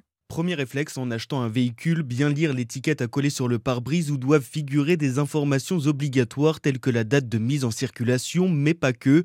Jean-Baptiste Ledal est avocat spécialiste du droit automobile. Même chez un professionnel, eh bien, on est vigilant, on va regarder surtout les factures, toute la documentation qui nous est donnée, les rapports de contrôle technique. Et puis, l'administration a mis en place un site qui est très bien fait, qui s'appelle Istovec, pour consulter l'historique de l'administratif du véhicule et éventuellement déceler un problème de fraude kilométrique. Il faut aussi se méfier des forfaits proposés par les vendeurs qui proposent par exemple des ampoules de rechange ou le plein de carburant. Il faut faire attention à ces, à ces packs, à ces forfaits qui vont un petit peu avoir tendance à gonfler la note. On achète un véhicule, on va avoir un minimum de frais, on va dire, de mise en service, quelques litres d'essence. Si vous rencontrez un problème lors de la transaction, le ministère de l'économie vous invite à le signaler sur le site signal.conso.gouv.fr. Clément Barguin, 6h08 minutes, bien sûr, la Saint-Valentin c'est aujourd'hui. Je t'aime, vous pouvez le dire avec des fleurs, des chocolats, mais c'est peut-être un peu ringard. Cette année, misez sur les huîtres. Oui, des huîtres en forme de cœur, ça existe. Elles sont produites chaque année par un ostréiculteur de Lecat dans l'Aude. Benjamin Péter l'a rencontré pour Europe 1. C'est une très belle histoire d'amour au commencement. C'est la compagne de Christian Guinaud, elle-même ostréicultrice, qui il y a 15 ans lui a offert une huître naturellement en forme de cœur. Touché et ému par ce cadeau, lui qui est installé à Lecat s'est mis en tête de trouver comment reproduire cette forme. La nature nous offre une huître en forme de cœur sur 2 ou 3 millions. Et j'ai vraiment et clairement décidé de tenter de trouver le, le moyen de former ces huîtres. L'acharnement, la volonté, l'amour ont fait que j'ai fini au bout de 5-6 ans à avoir un pourcentage de réussite de l'ordre de 90%. Donc chaque année, j'élève aux alentours de 2000 huîtres que je vais rendre amoureuses. C'est dans mon meilleur parc à huîtres et je leur apporte un soin particulier, c'est-à-dire chaque mois, je les reprends une par une et je les aide à acquérir la forme d'un cœur parfait. Et euh, j'ai décidé depuis longtemps de ne les vendre que à l'occasion de la Saint-Valentin. Avec sa technique qu'il garde secrète, il faut environ 3 à 4 ans pour créer ses huîtres en forme de cœur. Chaque année, il choisit ensuite un restaurant à qui il vend la totalité de sa production. Cette fois, c'est un établissement de Bélestat dans les Pyrénées-Orientales qui aura le privilège de les servir aux amoureux, mais uniquement aujourd'hui. Un reportage de Benjamin Péter dans l'autre pour Europe 1. Les sports, justement, PSG Bayern, c'est ce soir, huitième de finale aller de Ligue des Champions avec Kylian Mbappé dans le groupe bleu et rouge. Un rétablissement express après une blessure à la cuisse et surtout une mauvaise nouvelle pour les Allemands qui misaient bien sur le début de saison euh, morose des Parisiens. Ouais, D'ailleurs, le Bayern Munich non plus n'est pas invincible. C'est même le joueur français Anthony Losilla qui le dit. Il joue dans le club de Bochum en Allemagne et il connaît bien l'adversaire bavarois. C'est une équipe très solide qui est complète dans tous les domaines, même si euh, on l'a vu par moments, même euh, contre nous, euh, ils sont capables de faire quelques erreurs qui, je pense, contre une équipe comme le PSG, euh, voilà, avec leurs leur armes offensives euh, qu'ils ont euh, devant, euh, ils peuvent leur faire mal quand même, je pense. C'est un peu le, petit point faible des moments par leur envie de trop jouer au foot. ils font encore des erreurs et c'est sur ce côté-là qu'il faut peut-être insister. Le footballeur français Anthony Losilla au micro d'Alexis Menuche pour Europe 1 PSG Bayern Munich ce soir à suivre en direct dans Europe 1 Sport. Rendez-vous dès 20h pour l'échauffement.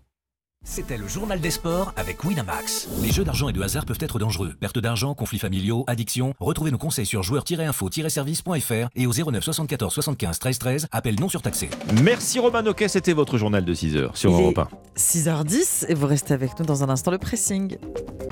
Bienvenue si vous nous rejoignez à l'instant et c'est l'heure du pressing sur Europe 1 à 6h12. Les articles qui nous ont plu ce matin qu'on a lu dans la presse et on est rejoint par Dimitri Vernet. Qu'est-ce que vous avez lu? Eh bien, 14 février oblige, hein, je vous parle de la Saint-Valentin ce matin, une soirée avec votre partenaire censé se résumer à ça. Sauf qu'encore une fois, cette année, la soirée pourrait plutôt avoir cette ambiance-là. Et oui, ce matin, je vous parle du match dans le match PSG Bayern Munich versus la Saint-Valentin.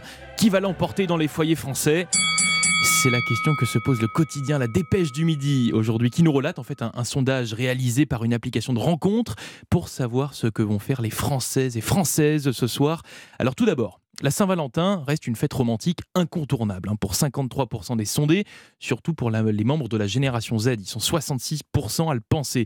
Mais l'amour du foot, en fait, l'emporte souvent. Près de la moitié des personnes en couple interrogées comptent bien regarder le match. En fait, ce qu'il en ressort, c'est une sorte de compromis oui pour la Saint-Valentin et oui pour le foot. 36% disent qu'ils vont regarder le match en couple, comme Mathilde, interrogée par notre reporter Romain Biteau. Mon copain adore regarder le foot. Je pense qu'on va faire euh, un mix des deux. On va faire et Saint-Valentin et PSG. On va faire euh, ouais, pizza devant la télé. Euh, ça me va tant qu'il y a les deux. Pas de choix à faire. Et j'ai envie de vous dire, est-ce que ce n'est pas la meilleure des solutions, bah ce compromis On regarde le foot et en même temps. télé. Ben oui, c'est ça. On passe un bon moment avec son ou sa partenaire et en même temps on regarde le foot. Bon, à condition que le PSG gagne hein, pour les supporters parisiens. Voilà. PSG Bayern Munich versus soirée de Saint-Valentin. Qui gagnera le match? Un article à retrouver dans la Dépêche du midi matin. Bon, vous avez fait votre choix ce soir, euh, Dimitri Je fais les deux. Ah, je fais les deux. Voilà, c'est ça. pizza pour la télé. c'est ça. Pourquoi pas On bite, je vous pose pas la question. Euh, moi, ça sera dodo. Ça sera dodo. voilà. Comme vous. Bah, sans doute. Bah oui, oui, sans aucun doute. le, fi le, Figaro ce matin euh, consacre, figurez-vous, une pleine page aux tribute band. vous savez, ceux qui reprennent le répertoire de certains des plus grands groupes, Queen, Led Zeppelin, les Beatles, les classiques rock se prêtent bien à l'exercice. Il en existe un plus que les autres peut-être. Le quotidien a compté 19 formations se mesurent au répertoire de Pink Floyd. C'est bien commode pour les fans qui ne risquent pas de voir rassembler sur scène Roger Waters et David Gilmour fâchés à mort. Le plus célèbre et à la longévité remarquable, le groupe Tribute, c'est The Australian Pink Floyd Show, actif depuis 1988.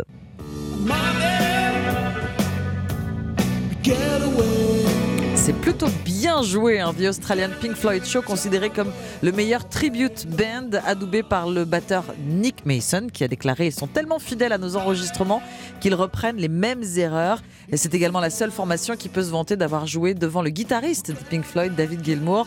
Mieux, il a invite, David Gilmour a invité le groupe à venir jouer lors de son anniversaire. Ça, franchement, c'est la classe. Des clones donc plus ou moins convaincants selon le Figaro et dans la maîtrise de l'art de la reprise, le groupe qui connaît le plus de tribute band reste encore aujourd'hui les Beatles, on connaît ah bien en France les Rabbits, originaires d'Amiens, lancés sur les routes depuis 1999 avec leur coupe au bol à la McCartney, les lunettes rondes à la Lennon.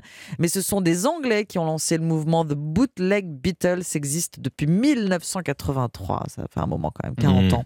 Il faut reconnaître que The Australian Pink Floyd Show ou The Bootleg Beatles comble un manque quand les originaux ne sont plus ou lorsqu'ils sont en fin de parcours, mais pas seulement d'ailleurs. ACDC, U2, ils ont leur tribute bands, Dire Straits, des hommages sur scène partout dans le monde.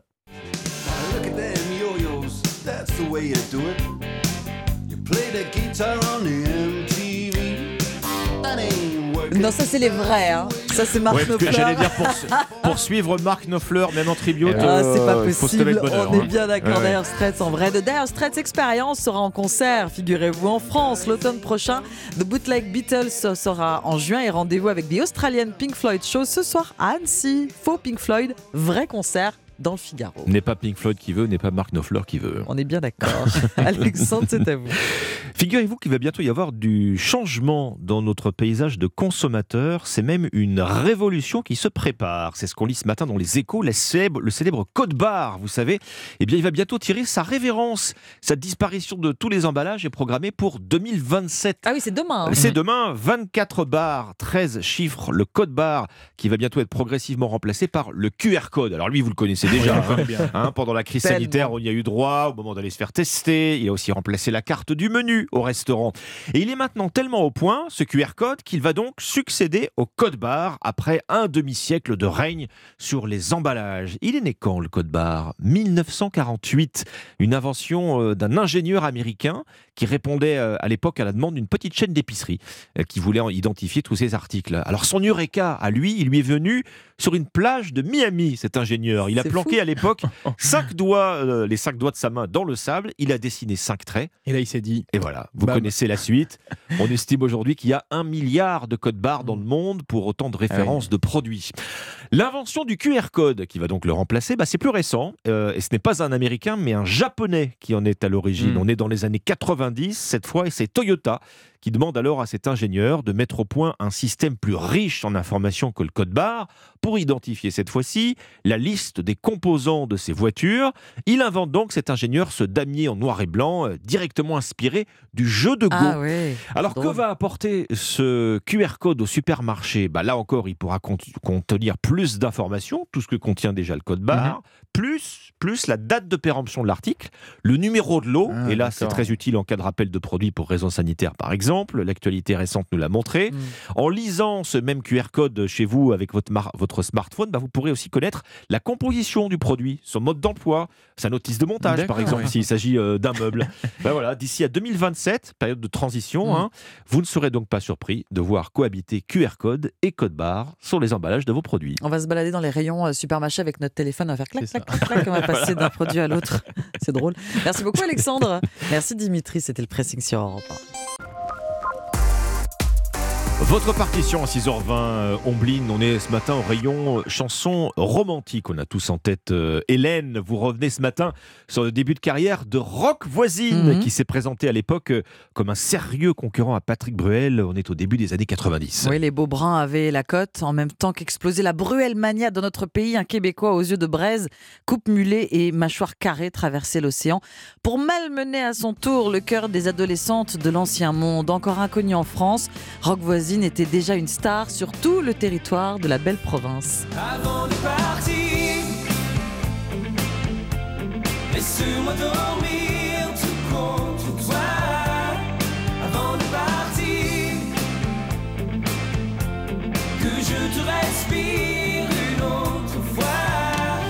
départ, il n'y a vraiment rien qui prédestine euh, Rock Voisine à devenir une icône de la pop euh, au Québec. Hein. Oui, pas de musicien à la maison, pas même de système de son, raconte-t-il. À la place, des patins à glace et des crosses de hockey. La tradition chez les voisines dans le Nouveau-Brunswick où il grandit, c'est le sport, c'est la patinoire, une famille de hockeyeurs.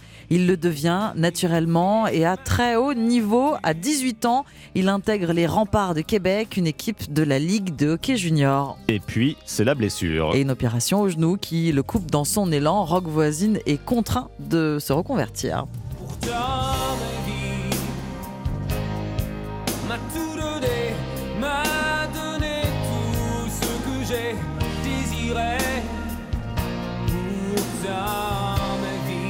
Avec son physique de jeune premier, Rock Voisine s'imagine bien jouer la comédie. Il s'imagine aussi devenir une star de la chanson. Mm, son premier album sort en 1986. Il s'appelle Sweet Songs, album introuvable hein, aujourd'hui, mais qui lui apporte à l'époque une jolie notoriété au Québec.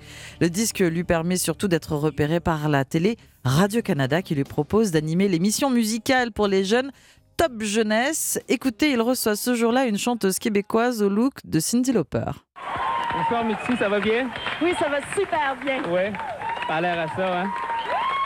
On, entend une voix. oui, oui, c'est le moment de nous présenter le top anglophone, top jeunesse. top jeunesse rock avec euh, Mitsu, donc rock voisine, qui présente euh, cette émission québécoise. Et ça fonctionne, il attire l'œil. Dans la foulée, on lui propose de jouer un rôle dans la série Lance et Compte sur une équipe de hockeyeurs. Franchement, bosseur, le chanteur sort un deuxième album tout en anglais qui, lui non plus, ne va pas arriver jusqu'à nous. Mais ça, ça va pas durer.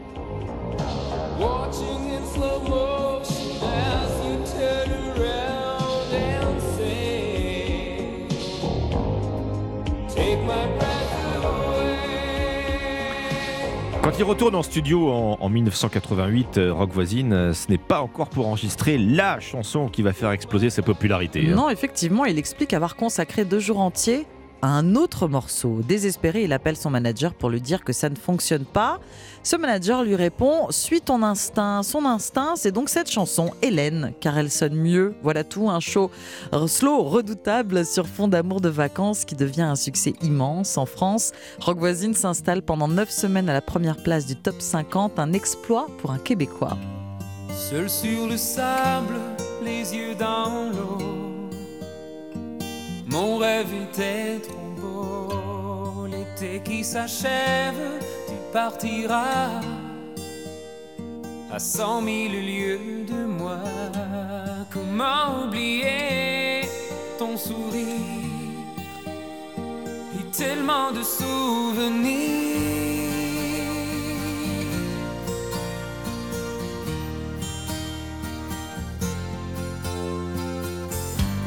Nos jeux dans les vagues près du quai. Je n'ai vu temps passer. L'amour sur la plage désertée. Nos corps brûlés enlacés. Comment t'aimer si tu t'en vas dans ton pays loin là-bas?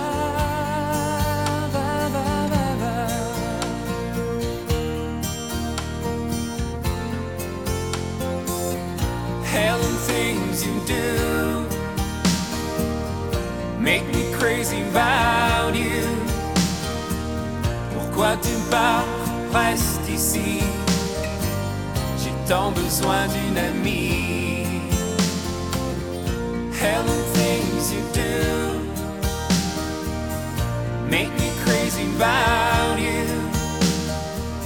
Pourquoi tu pars si loin de moi? là où le vent te porte, loin de mon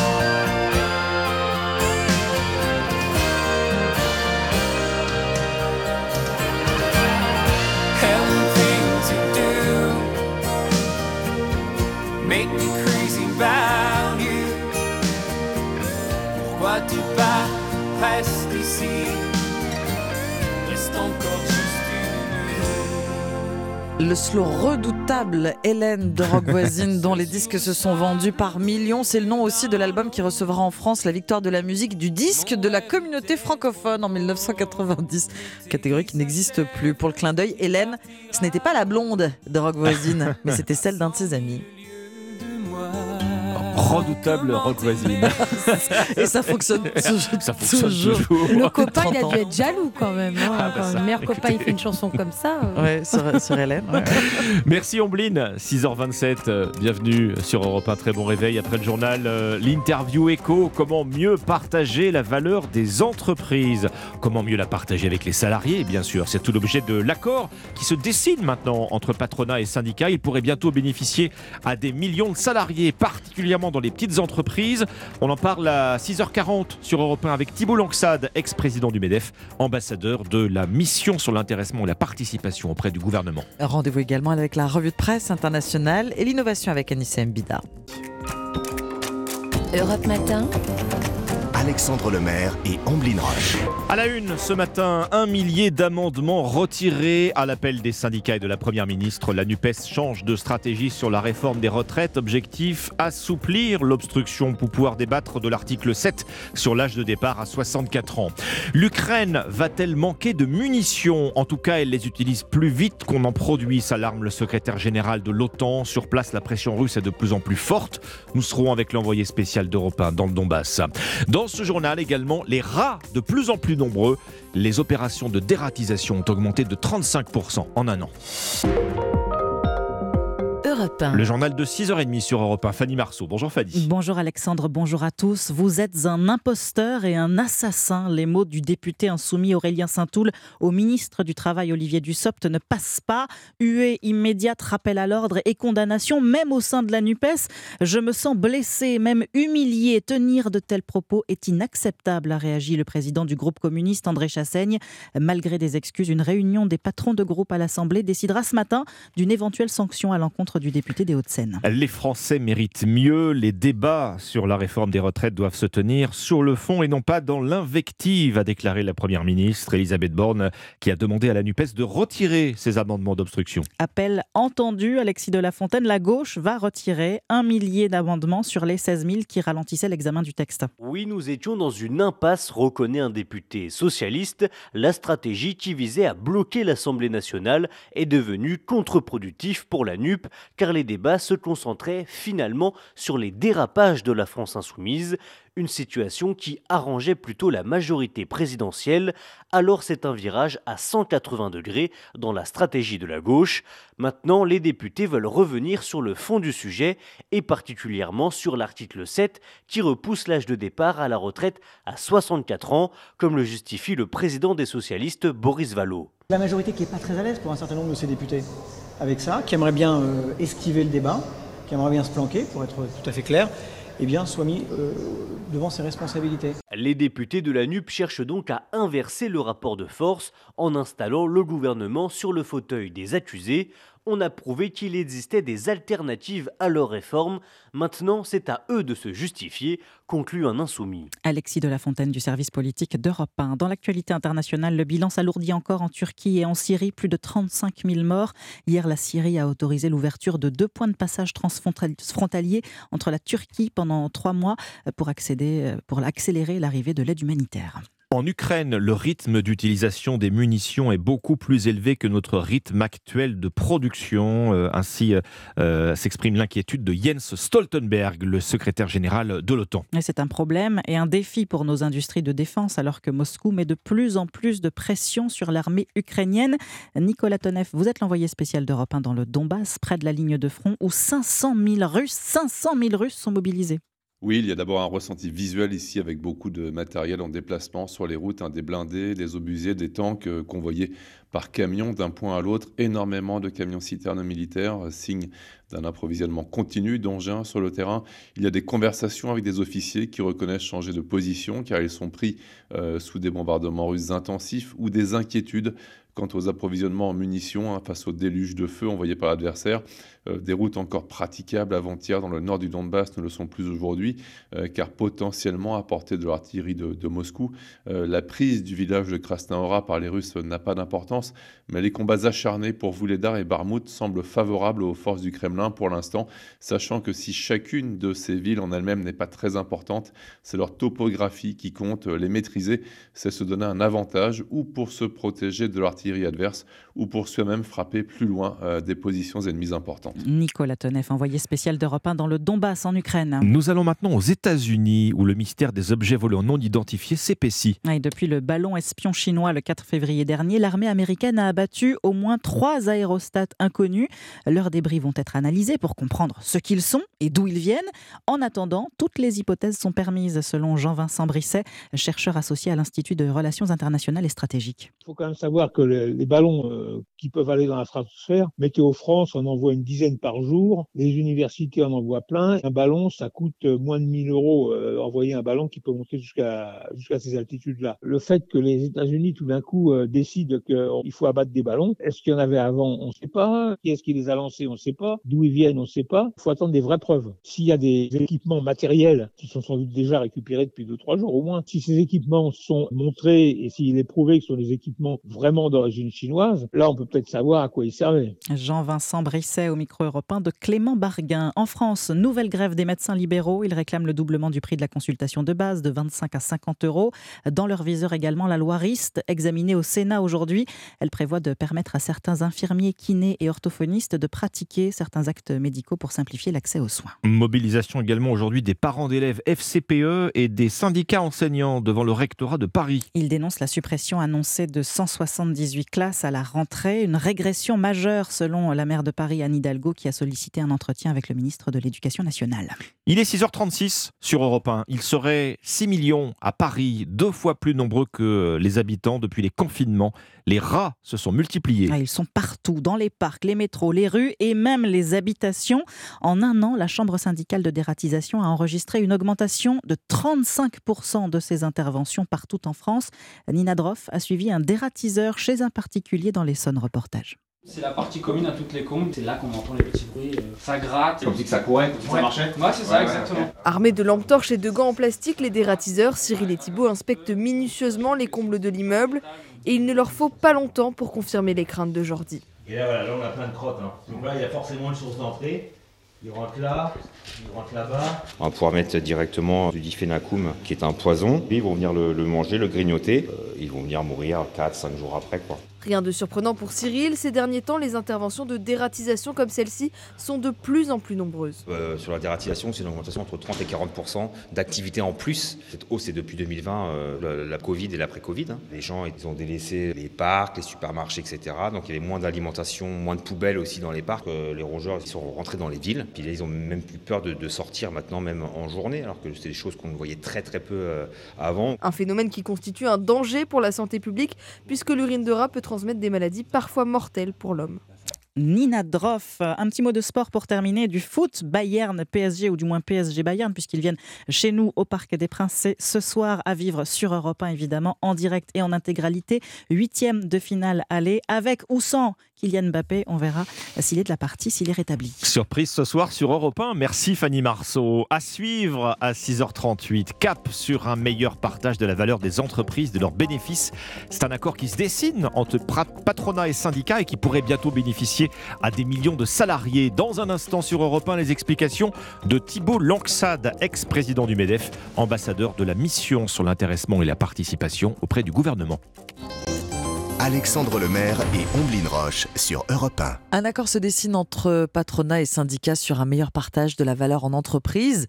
C'est une promesse de campagne d'Emmanuel Macron. Vous en parlez ce matin avec votre invité Alexandre Thibault Lanxade, ex-président du MEDEF, PDG de Lumines et ambassadeur de la mission sur l'intéressement et la participation auprès du gouvernement. Bonjour Thibault Lanxade. Bonjour. Mieux répartir la valeur dans les entreprises. La dernière séance de négociation vendredi soir s'est bien terminée entre les partenaires sociaux. C'est la conclusion positive de plusieurs mois de travail et c'est une grande satisfaction pour vous, j'imagine, qui vous y êtes euh, totalement impliqué. Oui, c'est une euh, très bonne nouvelle. Il faut que l'accord maintenant soit signé, mais euh, beaucoup d'organisations euh, sont dans une logique de signer ce qui a été négocié depuis maintenant plusieurs mois. J'avoue qu'il était euh, difficile d'imaginer encore il y a quelques semaines qu'un accord pouvait euh, être établi et aujourd'hui c'est quasiment chose faite. Donc c'est un progrès important parce qu'on va étendre les dispositifs de partage de la valeur à quasiment toutes les entreprises. On va renforcer les règles euh, de distribution et je pense que les salariés euh, s'y retrouveront. Je pense qu'il y aura une meilleure association sur les résultats que ce qu'on fait par les grandes entreprises, notamment par une prime euh, spécifique pour les, les entreprises auront de bons résultats. Et donc c'est le fruit d'une belle négociation. Maintenant, il faut que ce soit transformé par une signature. Mais j'avoue que c'est un gros travail qui a été établi. Alors, rentrons euh, dans, un peu plus dans le détail, hein, si vous voulez bien, Thibault Lanxade, dans le contenu de cet accord. Euh, ça représente quelle avancée pour euh, les salariés Les petites entreprises, hein, particulièrement, sont, sont concernées? Alors il y a, il y a deux gros points. Il y a euh, étendre la participation pour les entreprises de moins de 50 salariés jusqu'à 11 salariés. Et là, c'est une règle qui est en train de se mettre en place, qui est que euh, sur la base du, du bénéfice net fiscal que l'entreprise est en train de réaliser, si c'est égal à 1% du chiffre d'affaires, il y aura la mise en place d'un dispositif de participation d'intéressement ou de prime partage de la valeur, avec un caractère obligatoire. Et ça, c'est une véritable avancée. Il y a beaucoup d'entreprises qui, euh, jusqu'à là, ne mettaient pas en place ces dispositifs. Et donc maintenant, ils auront à mettre en place un dispositif de partage de la valeur. Pour les grandes entreprises, il y aura une forme de prime euh, exceptionnelle si les, résultats sont exceptionnels. Et là, euh, c'est une surprime plus exactement, puisque les grandes entreprises ont de la participation, bien souvent de l'intéressement, mais si les résultats sont exceptionnels, ils auront alors une négociation à faire pour euh, faire en sorte que cette prime soit plus importante. Après, il y a toute une série d'assouplissements euh, qui sont proposés pour mieux mettre en place les dispositifs d'intéressement, notamment dans les entreprises de moins de 50 salariés, oui. avec une responsabilité des branches professionnelles pour négocier des accords types, des formules dérogatoires de participation pour que ça puisse s'appliquer de façon unilatérale dans les entreprises de moins de 50 salariés. Bon, vous, vous parlez des petites entreprises, euh, vous laissez dans ce cas-là la liberté du dispositif de partage qui sera mis en place, hein, vous laissez cette souplesse. Hein. Oui, il y a une grande souplesse qui est proposée. Euh, une entreprise de moins de 50 salariés aura à mettre en place un dispositif euh, d'intéressement, de participation ou de prime partage de la valeur en fonction de son résultat c'est à la fois souple. Je pense que c'est un, une bonne façon de voir comment tout ceci peut se mettre en place, euh, de laisser la main au chef d'entreprise, et puis on verra dans le temps et on mesurera dans le temps si ces dispositifs sont euh, pertinents. Mais vous savez, si vous mettez en place une prime, donc plus exactement si vous donnez une prime à un salarié qu'elle est extrêmement petite, c'est compliqué pour le chef d'entreprise et il aura à s'en expliquer. Donc, ce sont des dispositifs qui doivent être valeureux je pense que c'est une grande avancée qui a été mise en place et on verra maintenant euh, comment tout ceci fonctionne puisqu'il y a des délais de mise en place euh, qui permettront de mieux associer les collaborateurs au partage de la valeur. Bon, il y, a ce dispositif dont vous êtes un ardent euh, promoteur et qui n'est pas retenu dans, cet accord à ce stade, c'est celui de, de dividendes salariés, Thibault Langsad? Alors d'abord, le dividende salarié, c'est le dividende de travail qui est exprimé dans la loi et qui aujourd'hui est mentionné. Je pense qu'au-delà de la sémantique, euh, le plus important, c'est le contenu et c'est le partage de la valeur qui est aujourd'hui repris au travers de ce que j'ai théorisé, qui est le dividende salarié, qui était d'étendre l'intéressement, la participation aux entreprises de moins de 50. Donc on y est. Après, c'est la parole présidentielle qui a été exprimée, le dividende salarié. Euh, ça a été également le ministre de l'économie et des finances, et donc il va falloir que cette parole atterrisse. Mais je crois que le plus important aujourd'hui, euh, c'est cet accord qui se profile avec une avancée importante tant pour les petites entreprises, puisque ces dispositifs devront être mis en place, et puis pour les grandes, on parle beaucoup des super profits, et eh bien là, il y aura une prime complémentaire quand l'entreprise aura super performé. Oui, le texte de l'accord d'ailleurs ne dit pas à partir de quand une entreprise est considérée faire des super profits.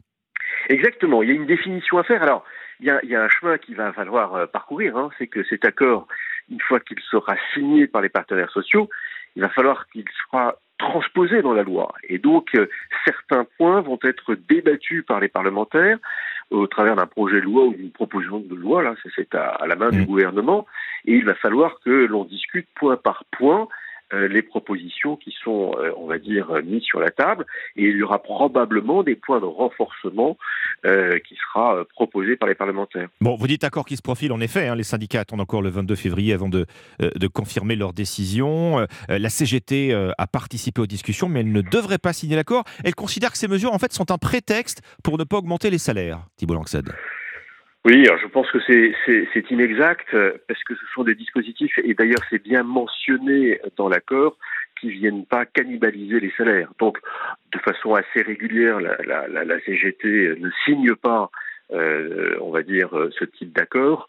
Euh, on attend la position de la CFDT, de la CFTC. Euh, qui eux sont des syndicats réformateurs et qui auront euh, euh, envie en fait, de, faire évoluer. Après, il faut voir aussi une chose, c'est que les accords d'intéressement ou les formules dérogatoires de participation dans les entreprises, elles sont signées par 90% des syndicats. Et donc on voit bien que dans les entreprises, il y a un esprit concret de réalité qu'on ne retrouve pas forcément dans les centrales syndicales. Accord en vue donc sur un meilleur partage de la valeur en entreprise. Merci Thibault Langsad, ex-président du MEDEF. Je rappelle que vous êtes ambassadeur de la mission sur l'intéressement et la participation auprès du gouvernement. Merci à vous. Merci. Europe 1, il est 6h48. Europe Matin. Omblin Roche et Alexandre Lemaire. L'innovation avec Anissé Mbida. Bonjour Anissé. Bonjour Ombline, bonjour Alexandre. Bonjour Anissé. Bonjour à tous. Alors l'innovation du jour devrait nous rapprocher les uns des autres. Il s'agit d'une technique de transmission sans fil qui oblige à se toucher pour fonctionner. Oui, vous allez voir, c'est pas idiot parce que ce sera même beaucoup plus sécurisé. Alors imaginez, vous devez rendre 10 euros à Alexandre. Ah oui, d'ailleurs. et eh bien, plutôt que de passer par le Bluetooth ou bien par Wi-Fi et risquer qu'un pirate intercepte la transaction, eh bien, vous lancez le transfert sur votre téléphone, mais il se fera uniquement quand vous lui toucherez physiquement la main. En fait, c'est une technique de transfert qui s'appuie sur la conductivité du corps humain. Il faut se toucher ou être extrêmement proche, hein, 3 4 cm pour que des données passent. Et aujourd'hui, bah, c'est la Saint-Valentin, hein, donc on peut aussi se dire que c'est une super technique de drague. Mmh. Allez, on s'embrasse, comme ça tu me transmets ton numéro. Ah, pas mal. donc c'est une technologie qui devrait plaire à la fois à tous ceux qui sont très tactiles, qui aiment bien se tripoter, mais aussi aux électrosensibles, figurez-vous, parce qu'il n'y a pas tout un tas d'ondes qui sont transmises Mmh. dans tous les sens. Mais si la distanciation et le Covid reviennent, ça marche plus. Bah, non, vous avez raison. Mais le principal intérêt, c'est pas de transmettre des informations de personne à personne, c'est plutôt de connecter plus facilement euh, ces appareils à son téléphone. Parce qu'aujourd'hui, si vous avez un casque, des écouteurs ou une montre connectée, vous savez qu'il faut d'abord les appairer à son mobile. Et si on a plusieurs appareils, bah, il faut en déconnecter, le déconnecter de l'un et le reconnecter sur un autre, etc. Alors qu'en s'appuyant sur la conductivité du corps, bah, dès qu'on aura le casque sur la tête, le téléphone dans sa poche, eh bien la lésion se fera automatiquement. En plus, comme il n'y a pas d'antenne, eh bien on consomme jusqu'à 100 fois moins d'énergie qu'avec le Bluetooth ou bien qu'avec le Wi-Fi. Donc euh, plus d'autonomie, plus de sécurité et des connexions plus simples. C'est les arguments de cette euh, nouvelle technologie qui s'appelle Et qui est développée par la startup Xana. Alors, si je comprends bien, c'est le retour du filaire, euh, alors que pendant des années, on misait tout sur le sans-fil, au Oui, contraire. Oui, c'est ça. hein. Même si là, en l'occurrence, le fil, c'est nous, hein, c'est le corps humain. Bon, il y a même s'il n'y a pas d'onde, il faudra quand même s'assurer qu'on ne risque pas de se prendre une petite décharge quand on touche quelqu'un, vous savez, quand on a des semelles en plastique, là, avec l'électrostatique, hein, et que c'est pas un coup de foudre, hein, c'est vraiment d'un problème physique. On espère que ça n'arrivera pas. Merci Merci, Lycée. Europe Matin. 6h50 sur Europe 1, le journal permanent, Alban Le Prince. Les médecins libéraux appelés à manifester et cesser le travail aujourd'hui. Ils réclament notamment le doublement du prix de la consultation à 50 euros, alors que l'assurance maladie ne propose qu'un euro 50 de hausse. Ça avance sur le dossier de la réforme des retraites. La gauche retire 1000 amendements, annonce hier soir après une journée marquée par un nouvel incident dans l'hémicycle. Un député insoumis a qualifié le ministre du Travail d'assassin. Il pourrait être sanctionné dans la journée. Une course contre la montre logistique. Les membres de l'OTAN se réunissent ce matin pour accélérer les livraisons d'armes et de munitions à l'Ukraine. Au menu des discussions également la fourniture d'avions de combat. Et puis une nouvelle fusillade cette nuit dans une université du Michigan aux États-Unis. Un homme a tué trois personnes et en a blessé cinq autres. Selon les médias américains, le suspect est mort. Nous devons aider le continent africain. To live with us, the European dream. Good friend of Taiwan. Europe Matin. Première étape de la revue de presse internationale ce matin, le Maroc. Bonjour Alexandre Blanc. Bonjour. De quoi parle la presse marocaine ce matin? Du gasoil russe, dont le Maroc est devenu l'un des plus gros consommateurs avec la Chine, l'Inde ou encore la Turquie. Les importations dans le royaume ont été multipliées par 11 entre 2021 et 2022, rapporte Média 24, le site d'information qui relève qu'un pétrolier russe accoste en moyenne tous les deux ou trois jours à Tangemed, le plus grand port d'hydrocarbures du pays. Ce qui fait dire au correspondant de Bloomberg que le Maroc va, comme la Turquie, permettre en partie à l'Union européenne de contourner son propre embargo sur le diesel russe.